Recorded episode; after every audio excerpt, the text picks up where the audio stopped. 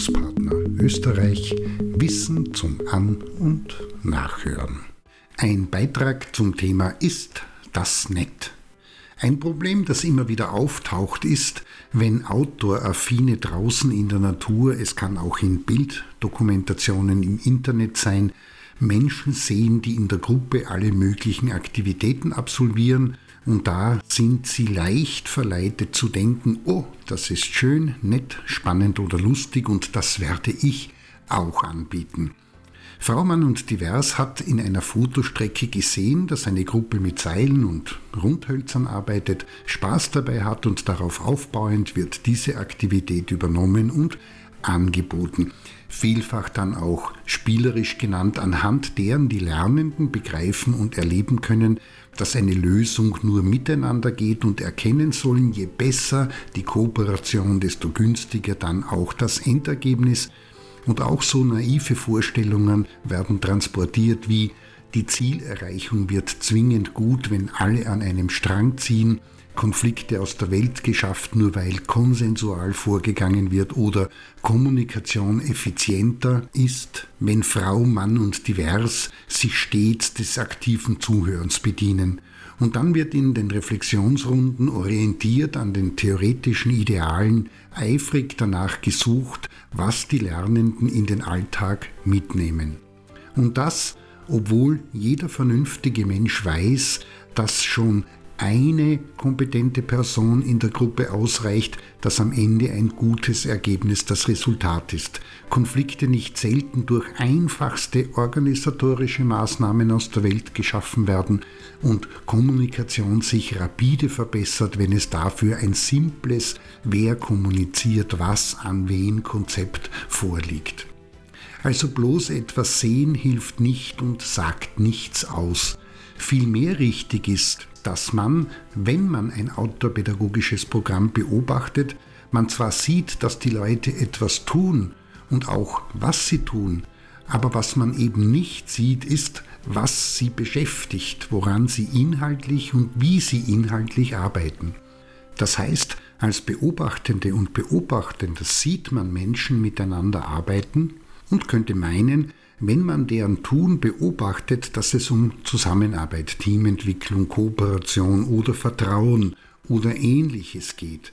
Aber in Wahrheit ist das Thema Durchhaltevermögen, zur Ruhe kommen, einander in der Lösung von Problemen beobachten oder sich selbst im Tun bewusst wahrnehmen und erkennen, wo in einem Konfliktpotenzial schlummert. Heißt, was man sieht, ist selten das, was es ist, respektive worum es geht.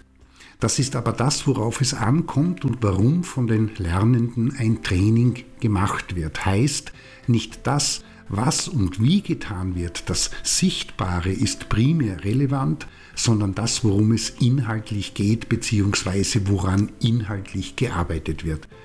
Das in die Planung zu implementieren, wie bei der Auswahl der Aktivitäten und Projekte zu berücksichtigen, ist die eigentliche Herausforderung, der sich Outdoor-Pädagoginnen und Outdoor-Pädagogen regelmäßig in Bezug auf die jeweilige Zielgruppe und deren Thema stellen müssen.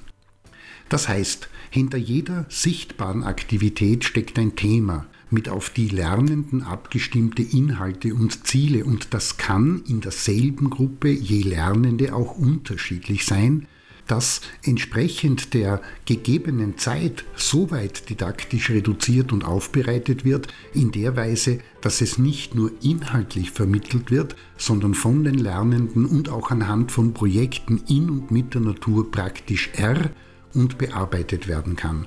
Das heißt, wenn man eine Gruppe sieht, die beispielsweise gemeinsam ein Hängefeuer baut, dann ist diese Aktivität bloß quasi das Labor. Es könnte auch eine Schneeskulptur sein, ein Bogenbau, eine Stationenwanderung und vieles andere mehr, in dem das Thema und die Inhalte durch die gemeinsame Aktivität erfahren und in weiterer Folge daraus miteinander Erkenntnisse gewonnen und durch die Autopädagoginnen und Autopädagogen begleitet, zum Beispiel für den Arbeitsalltag abgeleitet werden.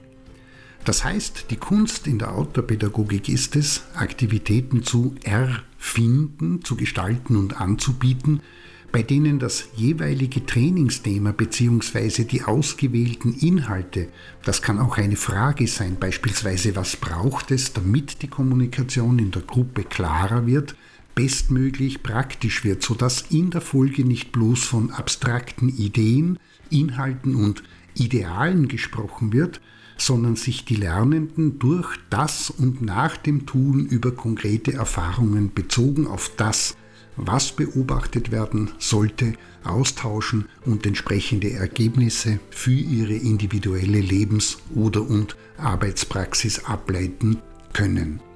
Insgesamt wichtig dabei ist auch, dass das Vorgehen nicht eines ist, das bloß aus dem Nichtwissen heraus über das Experimentieren, jetzt tun wir etwas miteinander und schauen einmal, was daraus wird, organisiert ist, sondern die Lernenden mit entsprechendem Vorwissen und einem klaren Konzept in die Aktivität gehen.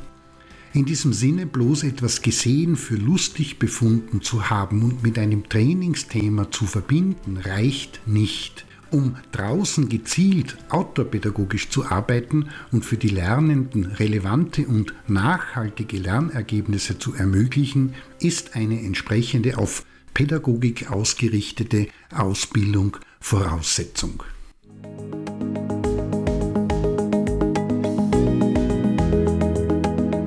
Das war Bildungspartner Österreich Wissen zum An- und Nachhören.